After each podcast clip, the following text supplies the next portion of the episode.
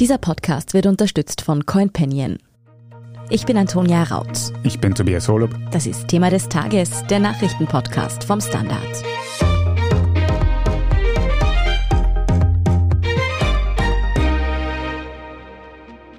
Seit dem Wochenende spitzt sich die Situation in der Ukraine immer weiter zu. USA und NATO rechnen damit, dass Russland jederzeit angreifen könnte. Und auch Putin reagiert und heißt Zehntausende Flüchtlinge aus dem Donbass in Russland willkommen. Gleichzeitig bleibt er aber dabei, eine Invasion in der Ukraine werde es nicht geben. Ja, und je weiter sich die Lage nun zuspitzt, umso lauter fragen sich viele, was will Putin eigentlich? Kann ein Treffen zwischen ihm und US-Präsident Joe Biden Entspannung bringen? Und wie würde ein russischer Angriff auf die Ukraine überhaupt aussehen? Darüber sprechen wir heute mit Manuela Honsig-Erlenburg. Sie leitet das außenpolitische Ressort des Standard und mit André Balin. Er berichtet für uns aus Moskau. Manu, wir haben bereits am Freitag über die Ukraine-Krise ausführlich gesprochen. Seitdem haben sich die Ereignisse überschlagen. Kannst du für uns nachzeichnen, was über das Wochenende passiert ist? Im Konfliktgebiet in der Ostukraine hat es etliche gegenseitige Angriffe wieder gegeben. Inmitten der massiven Spannungen hat Russland dann auch wieder Manöver mit sogar atomwaffenfähigen ballistischen Raketen abgehalten, und zwar aus Belarus. Die Übung ist am Samstag vom Kreml aus gestartet worden. Eigentlich wäre geplant gewesen, die Truppen aus Belarus dann am Sonntag wieder abzuziehen. Das wurde nicht gemacht. Es wurden weitere Übungen angekündigt. Die Truppen blieben vor Ort. Zum Glück ist auch diplomatisch einiges passiert. Eine zentrale Rolle hat Frankreichs Präsident Emmanuel Macron eingenommen. Der hat viel telefoniert und wie es scheint, ist es immer gelungen, zumindest ein Treffen zwischen Wladimir Putin und US-Präsident Joe Biden anzuregen. Es gibt nach wie vor keine konkrete Bestätigung über einen Zeitpunkt und einen Ort, aber sowohl die USA als auch Russland zeigen sich im Prinzip offen für so ein Treffen. Das ist schon einmal eine gute Nachricht. Heute beschäftigen sich äh, die EU-Außenminister und die Organisation für Sicherheit und Zusammenarbeit, die OSZE, mit dem Thema. Was man auch noch dazu sagen muss, ist, dass die Münchner Sicherheitskonferenz am Wochenende war und der Westen eigentlich die Reihen quasi geschlossen hat und der Ukraine zumindest verbale Unterstützung zugesagt hat. Mhm. Ich habe heute in der New York Times die Schlagzeile gelesen, übersetzt wie wird Russland angreifen. Das hat für mich geklungen, als wäre die Tatsache, dass ein Angriff kommt, schon völlig klar. Wieso ist man sich denn da in den USA und auch in der NATO so sicher? Ich glaube, sicher ist man sich nicht. Also das eine ist das, was man sagt und das andere ist das, was man weiß. Wir befinden uns ja inmitten von einem sozusagen Kommunikationskrieg. Ein schönes Wort wäre da zum Beispiel die Megafonstrategie. Da habe ich kürzlich in der Washington Post gelesen. Ist eine schöne Bezeichnung dafür, dass vor allem in diesem Konflikt massiv eben Geheimdienstinformationen mit der Öffentlichkeit geteilt werden. Inwiefern die natürlich tatsächlich stimmen, ist dann wieder die andere Geschichte. Dahinter steckt natürlich ein Ort von Strategie der hybriden Kriegsführung. Und Biden hat am Freitag tatsächlich das also als Tatsache hingestellt und am Wochenende auch noch einmal betont, er geht davon aus, dass es so einen Einmarschbefehl in die Ukraine bereits gibt. Sobald natürlich solche Informationen draußen sind, ist es dann wieder eine andere Sache, ob der Einmarschbefehl tatsächlich durch gezogen werden kann? Antwort ist eher nein natürlich. Aber man will den Playern natürlich glauben machen, dass man Informationen darüber hat, um Reaktionen zu provozieren. André, was sagt man denn im Kreml dazu, dass die USA mittlerweile schon von einem fixen Einmarsch sprechen? Also der Kreml bestreitet dies natürlich nach wie vor. Also Peskov hat gestern eine ziemlich interessante Erklärung geliefert. Also Russland habe in der Geschichte noch nie angegriffen, hat er gesagt. Und im Westen solle man besser die Geschichte lernen oder studieren. Russland habe in seiner Geschichte noch nie angegriffen. Das ist natürlich eine wirklich originelle Begründung dafür, dass man jetzt nicht angreift. Vor allen Dingen haben wir wahrscheinlich wirklich die Geschichte nicht gut studiert, denn in meiner Erinnerung gibt es auch schon ein paar Kriege, in der Russland angegriffen hat oder das russische Reich damals, aber sei es drum. Also Fakt ist, der Kreml bestreitet es nach wie vor, dass es irgendwelche Angriffspläne gibt und sagt, diese ständige Verkündung von irgendwelchen Angriffsdaten, das würde eigentlich nur noch unnötig die Spannung steigern. Wie schaut es denn abseits vom Kreml aus? Wie nimmst du die Stimmung in der russischen Bevölkerung wahr? Rechnen die Russinnen und Russen mit Krieg? Da dreht sich gerade so ein bisschen die Stimmung, habe ich das Gefühl. Es ist natürlich sehr stark im Fernsehen jetzt zu sehen. Da wird jetzt stark Propaganda gemacht. Man sieht halt die Flüchtlinge, man sieht irgendwelche Einschläge von Granaten, wo behauptet wird, das seien alles ukrainische Geschosse, die dort abgefeuert wurden. Und das wirkt natürlich auch auf die Bevölkerung. So wie ich es verstanden habe, ist unweit von mir jetzt schon ein fliegender Stand eröffnet worden am Kasaner Bahnhof, wo sich Freiwillige eintragen können für den Donbass. Die meisten wollen natürlich weiterhin keinen Krieg. Also die Bevölkerung will keinen Krieg, aber so langsam geht die Meinung dahin, es ist vielleicht doch unausweichlich. Also das spüre ich zumindest in den Gesprächen mit den Leuten, mit denen ich zu tun habe, dass da so ein bisschen die Überzeugung kommt, ja, es geht sowieso nicht anders. Es gab ja bereits einen Fluchtaufruf für Menschen in den umkämpften Gebieten in der Ostukraine. Von wem kam dieser denn und wie viele Menschen sind dem nun bereits gefolgt? Also der Fluchtaufruf, die Evakuierungspläne wurden von den Rebellen oder Separatistenführern verkündet. Da gibt es eine interessante Story dazu. Das Ganze wurde ja am 18. verkündet, das war also der Freitag. Das Video dazu, das geht aus den Metadaten hervor, wurde allerdings zumindest von dem Chef der DVR, also der Donetsker Volksrepublik, Denis Puschilin, schon am 16. aufgenommen, also zwei Tage vorher, bevor also diese ganze Verschärfung so richtig stattgefunden haben soll. Offensichtlich wusste man da schon etwas mehr als die gemeine Bevölkerung. Und gefolgt sind dem inzwischen laut Medienberichten 60.000 Menschen. Das ist viel, also es sind vor allen Dingen natürlich Frauen und Kinder, aber das ist trotzdem nur ein Bruchteil der Bevölkerung, die dort lebt. Also geschätzt sind dort immer noch etwa drei Millionen Menschen. Insofern ist das nicht die Hälfte der Bevölkerung. Und es ist auch zu sehen, ein Teil der Menschen wurde natürlich gut aufgenommen, wurden irgendwelche Notunterkünfte bereitgestellt, aber es gibt halt gar nicht genug Unterkünfte und viele sind einfach am Wegrand gelandet. Also das ist natürlich dann auch eine Sache, die sich dann viele Menschen auch überlegen, ob sie dann mit Sack und Pack oder vielmehr ohne Sack und Pack, ohne irgendetwas dann fliehen, wenn sie dann irgendwo in der Kälte draußen warten müssen. Das ist natürlich auch kein Zustand. 60.000 Menschen haben sich also bereits in Sicherheit gebracht. Kann man irgendwie abschätzen, wie viele es noch werden könnten, falls es wirklich zu einer Invasion kommt? Invasion von welcher Seite sprichst du jetzt? Das ist natürlich die Gegenfrage, die ich dann stellen muss.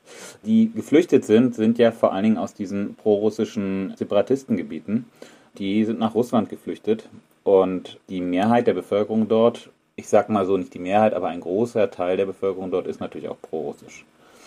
Und deswegen ist klar, wenn die Russen einmarschieren, wird da jetzt nicht viel größere Flucht bestehen. Wenn die Ukrainer tatsächlich eine Offensive starten sollten, werden dann noch mehr Menschen Richtung Osten wandern. Das ist aber eigentlich derzeit un unklar und ungewiss, wie sich die Lage dort entwickelt. Also die Meldungen dazu sind sehr widersprüchlich, ob es tatsächlich irgendwelche Angriffsbemühungen gibt. Bisher hören wir das alles nur tatsächlich von der Führung dieser Separatistenrepubliken. Diese Anzahl an Menschen, die aus dem Donbass nach Russland geflüchtet sind, würdest du sagen, dass das eine Möglichkeit ist, um einzuschätzen, wie die Stimmung in der Ukraine ist? Na, die Spannung ist schon sehr angespannt, wobei es tatsächlich die eine Seite ist diese von prorussischen Separatisten gehaltene Region.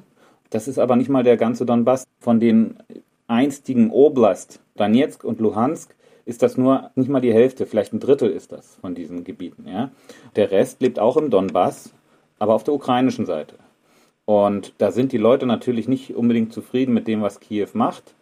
Aber da ist die Stimmung in den letzten Jahren, so wie ich das verstanden habe, auch geschwunden und da ist keine prorussische Stimmung mehr in diesen Donbass-Gebieten, die unter Kiewer Führung sind. Aber die Spannung ist natürlich dies und jenseits der Frontlinie deutlich zu spüren. Also die Menschen in der Region, das sind natürlich diejenigen, über deren Köpfen entschieden wird, auf deren Körpern das Ganze ausgetragen wird, die haben am wenigsten Interesse daran, dass sich das wirklich kriegerisch entzündet. Nun muss man aber sagen, dass in der Region seit 2014 ja immer wieder gekämpft wurde. Hat sich die Lage nun in den letzten Wochen, Tagen wirklich noch einmal so zugespitzt oder schaut der Westen angesichts der politischen Großwetterlage nur plötzlich hin und Kämpfe wie dieses Wochenende sind eigentlich nichts Neues? Nein, das ist wirklich etwas Neues oder sagen wir etwas Vergessenes Altes. Also das gab es natürlich schon, aber das gab es in den letzten, sage ich mal, vier Jahren nicht mehr. Also das ist schon wirklich eine Weile her, dass wirklich so schwer gekämpft wurde, dass so viele Bomben gefallen sind, so viele Schießereien und Gefechte es gab, auch mit Waffen, die von der OSZE dort in dem Gebiet als verboten schon bezeichnet wurden, also großkalibrige Waffen, Artillerie und sowas. Das hat es in den letzten Jahren nicht gegeben. Und das ist eine Verschärfung, die sich nicht mal in den letzten Wochen, sondern in den letzten Tagen halt ergeben hat. Also es ist tatsächlich, ich will nicht sagen wie auf Kommando, aber ziemlich genau Anfang der Woche ist es richtig losgegangen. Anfang letzter Woche. Du hast es auch schon gesagt, diese wirklich umkämpften Teilrepubliken sind jetzt gar nicht flächenmäßig so extrem groß im Vergleich zur ganzen Ukraine oder auch zum ganzen Donbass. Wieso hat denn Russland eigentlich an diesem kleinen Teil der Ukraine so ein extrem großes Interesse grundsätzlich? Kannst du uns das ein bisschen erklären nochmal? Na, es ist praktisch der Hebel, über den man die gesamte Politik in Kiew beeinflussen kann. Also, erstens ist es die Garantie dafür, dass die Ukraine der NATO nicht beitreten kann. Solange das Land territoriell nicht geeint ist, solange es also keine feste und allgemein anerkannte Grenze gibt, ist das Land nicht beitrittsfähig. Das ist laut NATO-Statut so. Damit kann man also den NATO-Beitritt gut verhindern. Das ist das eine. Das zweite ist, dass man natürlich auch auf diese Weise innenpolitisch, sage ich mal, von eigenen Problemen ablenken kann, weil an dieser kleinen Region entzündet sich dann immer die Frage, also wie groß ist die russische Welt? Das ist also ein Kampfbegriff hier. Die russische Welt, der ist größer als Russland selbst. Und Moskau erhebt einen Führungsanspruch über diese russische Welt, zu der sie prinzipiell auch die Ukraine zählt. Der Donbass oder die Donbass-Region, die sie hält, die russische Führung, ist dort das Einfallstor. Das Schizophrene an der Situation ist ja immer, dass Moskau in den Gesprächen sagt, ihr müsst nicht mit uns verhandeln über diesen Donbass, ihr müsst mit den Leuten dort vor Ort verhandeln, also die in Donetsk und in Luhansk sitzen. Aber natürlich ist klar, dass die Separatistenführer dort nicht viel mehr sind als Marionetten. Also die bekommen schon gesagt aus Moskau, was sie zu tun und was sie zu lassen haben. Das ist inzwischen nicht mehr ganz so offensichtlich, wie es noch zu Beginn der ganzen Operation war. Da waren tatsächlich aus Russland und aus Moskau entsandte Politologen direkt vor Ort und waren in Führungspositionen dieser selbsternannten Volksrepubliken. Ja, also das ging los beim Igor Girkin oder Strelkov, wie er sich selbst genannt hat, der als Verteidigungsminister aber praktisch dort eine Zeit lang als Diktator geherrscht hat. Dann bei dem Alexander Baradei, der zum Premierminister der Region wurde. Und bei der Schwesterrepublik der Luhansker Volksrepublik war das dann eben auch einer, der aus Moskau gekommen ist, ein Politologe. Bashirov hieß er, glaube ich. Also insofern, dass da eine ganz enge Vernetzung und Verquickung ist und dass die Entscheidungen in Moskau getroffen werden, ist ganz klar. André, wenn Putin in der Ukraine einmarschiert, wird er dann versuchen, wirklich das ganze Land einzunehmen, auch auf Kiew zu marschieren? Oder wird er eher versuchen, eben diese Teilrepubliken unter russische Kontrolle zu bringen?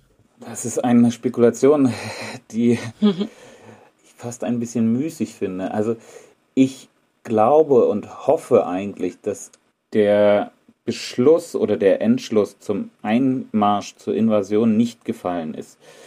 Ich denke, das Ganze ist wie so ein Jojo-Spielchen, wo immer rauf und runter gedreht wird an der Spannung. Ja, und es geht vor allen Dingen dem Kreml natürlich darum, sicherheitspolitische Forderungen gegenüber dem Westen zu formulieren und da eine möglichst scharfe und starke Position zu haben. Und dafür ist diese Drohkulisse um die Ukraine herum aufgebaut worden. Ich vermute, eine Invasion der gesamten Ukraine, ein zu hoher Preis wäre damit verbunden, dass Moskau bereit ist, den zu zahlen. Ja, das würde eben darauf hinauslaufen, dass es wirklich sehr viele Todesopfer geben würde auf beiden Seiten. Die russische Armee ist natürlich viel, viel, viel, viel stärker als die ukrainische. Aber das bedeutet nicht, dass sie die überrennen würden. Vor allen Dingen bedeutet es nicht, dass selbst nach dem Einmarsch in Kiew der Krieg vorbei wäre. Im Gegenteil, es gibt auch in der Ukraine eben viele Leute, die sich eben nicht damit abfinden wollen, dass sie dann von Moskau regiert würden. Und das würde so eine Art Partisanenkrieg geben, an dem Moskau auch überhaupt kein Interesse haben kann. Zudem kann es kein Interesse haben, an der noch schwächeren, also wirtschaftlich schwächeren Ukraine sich zu versuchen. Ja, also man hat genug eigene Probleme zu Hause wirtschaftlich. Da ist die Ukraine deutlich schwächer nochmal und die sozial aufzubauen und die Probleme dort zu lösen, das ist nochmal eine mega Aufgabe, die, denke ich, der Kreml sich gar nicht aufhalsen will. Aber anders gefragt, für wie wahrscheinlich hältst du es, dass Russland bei dieser Gelegenheit mehr oder weniger einfach den Donbass jetzt quasi übernehmen will und nicht die restliche Ukraine? Ich sage, die Wahrscheinlichkeit ist größer. Ich sage nicht, dass die Intention unbedingt voll da ist. Aber das Problem ist, einmal hat Tschechow gesagt, wenn im ersten Akt ein Gewehr an der Wand hängt, dann wird es im dritten Akt losgehen. Und diese Drohkulisse ist nun einmal aufgebaut worden. Und dieses ständige Auf und Ab, dieses Hochziehen der Spannung und dann wieder runterfahren, jetzt, indem man vereinbart hat, dass es doch noch ein Treffen geben soll zwischen Biden und Putin, und dann gibt es gleich wieder die nächste Nachricht, dass angeblich die Ukrainer schon die russischen Grenzposten beschossen haben. Das ist natürlich so eine Sache, die kann irgendwann aus dem Ruder laufen und dann geht's los. Und dann gibt es auch kaum noch die Möglichkeit zu sagen, stopp. Deswegen, die Gefahr besteht tatsächlich. Die Duma hat ja schon gesagt, dass sie dafür ist, diese Republiken als souverän anzuerkennen und unabhängig von der Ukraine. Und das ist natürlich schon ein Schritt, der dazu führt, dass dieses Minsker Abkommen praktisch ad absurdum geführt wird. Also insofern, wenn das Moskau anerkennt, dann wäre das Minsker Abkommen tot. Wir sind gleich zurück. CoinPanion begleitet dich mit Hilfe einer App auf deiner Reise in die Welt von NFTs, Metaverse und Krypto. Mit CoinPanion investierst du automatisiert in smarte Portfolios statt in einzelne Assets. Starte jetzt mit nur 50 Euro und sichere dir mit dem Code THEMA20 einen Einzahlungsbonus von 20 Euro on top. Investiere heute noch in die Welt von morgen mit CoinPanion, deinem Kryptomanager. www.coinpanion.at Manu, wir haben übers Wochenende vor allem aus dem umkämpften Donbass-Gebiet von neuen Gefechten gehört. Jetzt gibt es auch die Theorie, dass Putin bei einem Anlass in den Donbass einmarschieren könnte. Andersherum sagt aber US-Präsident Joe Biden, dass Putin die ganze Ukraine einnehmen wollen könnte. Wie kommt denn Biden darauf, dass Putin gleich nach Kiew marschieren will? Da bezieht er sich möglicherweise auch auf Geheimdienstinformationen. Es kann auch in dieser ganzen Megaphon-Strategie, die wir vorher schon erwähnt haben, eine Rolle spielen, um dieses Bedrohungsszenario noch intensiver zu machen. Aber natürlich haben auch Experten gesagt, dass es sein kann, dass Putin auch Kiew im Visier hat, weil die Militärübungen in Belarus natürlich extrem nah an Kiew liegen, also von der belarussischen Grenze bis nach Kiew sind es so an die 150 Kilometer ungefähr. Das ist jetzt ein Katzensprung im Prinzip. Ob jetzt tatsächlich Kiew im, im Visier liegt, kann man aber auch nicht sicher wissen und nicht sicher sagen. Der ukrainische Verteidigungsminister hat zum Beispiel noch am Wochenende gesagt, das ist absoluter Blödsinn, diese Spekulationen, dass Kiew jetzt im Visier ist kann man konkret nicht sagen. Fakt ist natürlich, dass Putin seit Jahren versucht, die Ukraine in den Griff zu bekommen, weil einfach die Ukraine als sein Einzugsgebiet oder als russisches Einflussgebiet sieht. Und er will halt die Person sein, die die Ukraine zurück in den russischen Orbit holt. Und in diesem Zusammenhang ist auch die Behauptung zu sehen von Joe Biden, dass auch Kiew möglicherweise am Plan stehen könnte. Was würde denn im Fall eines russischen Angriffs eigentlich passieren? Würde jemand der Ukraine zu Hilfe kommen? Naja, das muss man relativ sehen. Also mit einer militärischen Hilfe kann die Ukraine jedenfalls nicht rechnen. Die Ukraine ist nicht bei der NATO, nicht umsonst hat es ein großes Interesse, der NATO beizutreten, aber die USA und die NATO haben überhaupt kein Interesse an einer militärischen Konfrontation eigentlich mit Russland. Was anderes wäre natürlich, wenn ein NATO-Land betroffen wäre, wie Lettland, Litauen was aber die USA und der Westen Russland androhen und was auch schon in Vorbereitung ist, sind natürlich wirtschaftliche Sanktionen. Ganz neuen Informationen zufolge bereitet die US-Regierung auch schon ein großes Sanktionspaket gegen Russland vor, das auf den Bankensektor abzielt. Die Ursula von der Leyen hat am Wochenende auch Aussagen in der Hinsicht getätigt, dass es eben geplante Finanzsanktionen geben könnte, die Russland im Prinzip vom internationalen Finanzmarkt abschneiden. Russland hat sich zwar in der letzten Zeit große Währungsreserven angelegt und sich so gut wie möglich vom Dollar abgekoppelt, aber wenn man jetzt wirklich zum Beispiel aus diesem SWIFT-System ausscheiden würde, dann kann es natürlich zu einer massiven Abwertung vom Rubel kommen und die wirtschaftliche Stabilität wäre ziemlich in Schieflage in Russland. Und Russland ist, wie wir wissen, ja wirtschaftlich jetzt schon ziemlich angeschlagen. Also Russland würde unter diesen Sanktionen leiden, aber natürlich auch der Westen.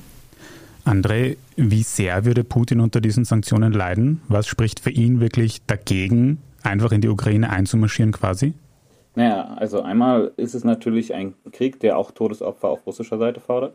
Zweitens ist ja unklar, welche Sanktionen folgen. Aber ich denke, es gibt einige Sanktionen, die wirtschaftlich schon sehr schädigend und schwer sind für Russland. Also Nord Stream 2, glaube ich, würde in dem Fall nicht verwirklicht. Also würde auch nicht in Betrieb genommen, was, sagen wir mal, große Verluste bedeutet für Russland. Das Zweite ist, der Technologieimport würde wahrscheinlich gestoppt. Man kann versuchen, über China viele Waren zu bekommen, aber der technologische Rückstand, sage ich mal so, gegenüber dem Westen würde einfach nur noch weiter anwachsen. Das ist auch eine Sache, die man nicht unbedingt will. Und was auch immer wieder diskutiert wird zumindest, das sind Sanktionen im Bankenbereich, wenn man Russland sozusagen vom internationalen Bankensystem abschalten würde. Das wäre natürlich auch sehr, sehr unangenehm. Es wäre nicht mehr so schlimm wie 2014. Damals wäre es tatsächlich der Knockout gewesen für das russische Bankensystem. Inzwischen hat man so eine Art Parallelsystem entwickelt, aber das funktioniert dann wahrscheinlich irgendwie, aber halt nicht so, wie es bisher funktioniert hat und wäre schon eine deutliche Schädigung. André, bei all diesen Spekulationen bleibt am Endeffekt eine einfache Frage übrig, die wahrscheinlich ziemlich schwer zu beantworten ist. Was denkst du, will Putin in dieser ganzen Situation eigentlich erreichen? Ja, das ist die berühmte Kreml-Astrologie. also ich denke, wichtigster Punkt für ihn auf der Tagesordnung, und das hat er auch tatsächlich offen gesagt, das sind diese Sicherheitsgarantien, die er haben will, außenpolitisch. Also für ihn ist die NATO ein potenzieller Feind. Er will nicht, dass die NATO ihm als Nachbar praktisch auf die Pelle rückt. Ja, also er hat sie schon im Norden, im Baltikum stehen, und er will sie nicht jetzt auch noch in der Ukraine haben. Der Kreml hat es mehrfach betont, das ist die rote Linie. Das will er nicht zulassen. Und das ist wahrscheinlich der Handel, um den es jetzt geht, auch mit beiden bei dem Gespräch. Es gab ja gerade auch interessantes Timing. Also die erste Verschärfung kam, als Russland sein Ultimatum, seinen Forderungskatalog abgegeben hat im Dezember. Da wurde klar, dass die russischen Truppen sehr stark aufgefahren sind vor der ukrainischen Grenze. Jetzt die neue Verschärfung der Situation, also die neue Eskalation, liegt akkurat zeitlich mit der russischen Antwort auf die amerikanische Antwort auf dieses Ultimatum. Fällt also zeitlich zusammen. Äh, bedeutet also, dass man wieder den Druck erhöht, während man seine eigenen Forderungen artikuliert und gerade an die Amerikaner übergibt. Ich denke, das Ganze ist tatsächlich trotz allem eine Art strategisches Pokerspiel, geostrategisches Pokerspiel, in dem Russland versucht, seine Karten so hart wie möglich auszuspielen. Manu, in Reaktion auf die neuen Entwicklungen soll es ja diese Woche auch wieder direkte Gespräche zwischen den USA und Russland geben, wahrscheinlich sogar zwischen den Präsidenten Wladimir Putin und Joe Biden. Können wir jetzt damit rechnen, dass es zumindest bis zu diesen Gesprächen keinen russischen Angriff geben wird? Davon gehen wir jetzt einfach einmal aus. Also nach dem Motto, solange geredet wird, schweigen die Waffen. Das glaubt auch der Emmanuel Macron. Glauben wir es auch. Abgesehen davon ist es ja noch gar nicht fix, ob es diesen Gipfel geben wird. Was fix ist, ist, dass sich die Außenminister von den USA, also der Anthony Blinken und der Sergei Lavrov, der russische Außenminister, treffen werden irgendwann in dieser Woche, Mittwoch oder Donnerstag. Auf diesem Treffen wird sicher auch dieser mögliche Gipfel besprochen und unter welchen Umständen der stattfinden kann. Noch ist nichts sicher und noch hört man auch aus Russland eine gewisse Reservierung Reserviertheit. Ist das Treffen dann überhaupt mehr als ein Aufschieben eines möglichen kriegerischen Konflikts oder könnte dabei tatsächlich die Lösung gefunden werden? Tja, es ist ein schwieriger Konflikt. Die Lösung wird es wahrscheinlich sowieso nicht geben. Es muss jetzt einmal geklärt werden, was Putin eigentlich will über das hinaus, was er eh schon angibt, dass er nämlich Sicherheitsgarantien will, verbindliche Zusagen auf den Verzicht einer NATO-Osterweiterung man wird sehen. Man hofft natürlich nach wie vor auf die Kraft der Diplomatie Und man hofft nach wie vor, dass es Putin einfach um Einfluss in Europa geht und darum auf Augenhöhe wahrgenommen zu werden und Russland als geopolitischen Player zu positionieren. Was darüber hinaus erreicht werden kann, wird man sehen. Nach diesen Schreckmomenten in den vergangenen Tagen werden wir die diplomatischen Bemühungen kommende Woche umso gespannter mitverfolgen und natürlich auch darüber berichten. Vielen Dank für diese Einschätzungen, Manuela Honsig-Ehrenburg. Herzlich gern. Und André Ballin in Moskau. Ja, danke. Groß zurück nach Wien.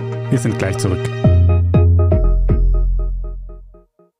CoinPanion begleitet dich mit Hilfe einer App auf deiner Reise in die Welt von NFTs, Metaverse und Krypto. Mit CoinPanion investierst du automatisiert in smarte Portfolios statt in einzelne Assets. Starte jetzt mit nur 50 Euro und sichere dir mit dem Code THEMA20 einen Einzahlungsbonus von 20 Euro on top. Investiere heute noch in die Welt von morgen mit CoinPanion, deinem Kryptomanager.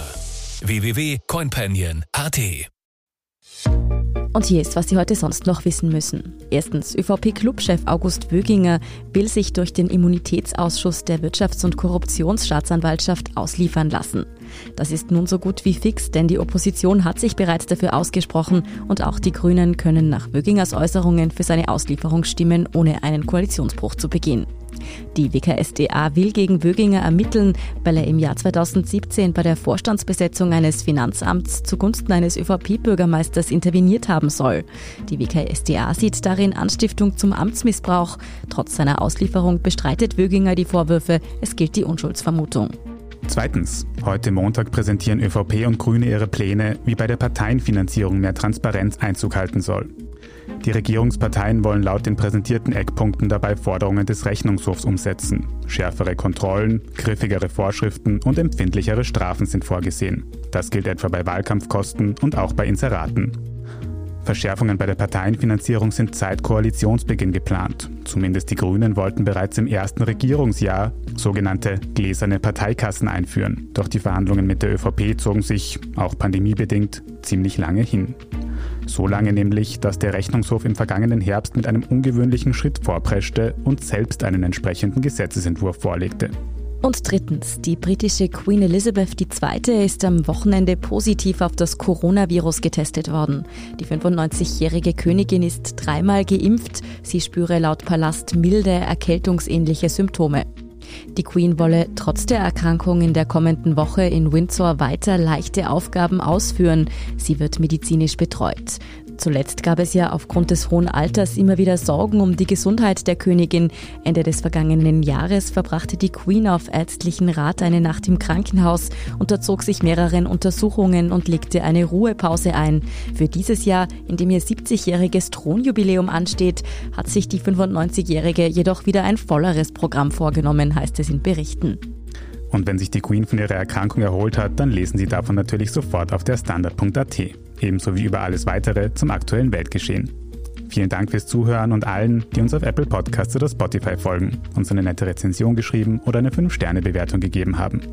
Und ein ganz besonders großes Dankeschön all jenen, die unsere Arbeit mit einem Standard-Abo oder einem Premium-Abo über Apple Podcasts unterstützen. Das hilft uns wirklich sehr, also gerne auch Freundinnen und Freunden weiterempfehlen.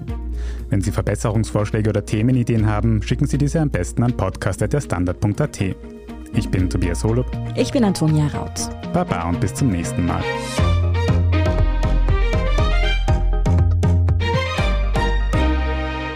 CoinPanion begleitet dich mit Hilfe einer App auf deiner Reise in die Welt von NFTs, Metaverse und Krypto.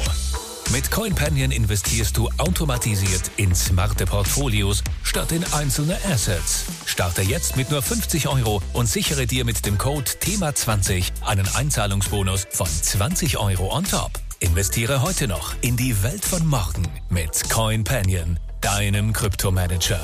www.coinpanion.at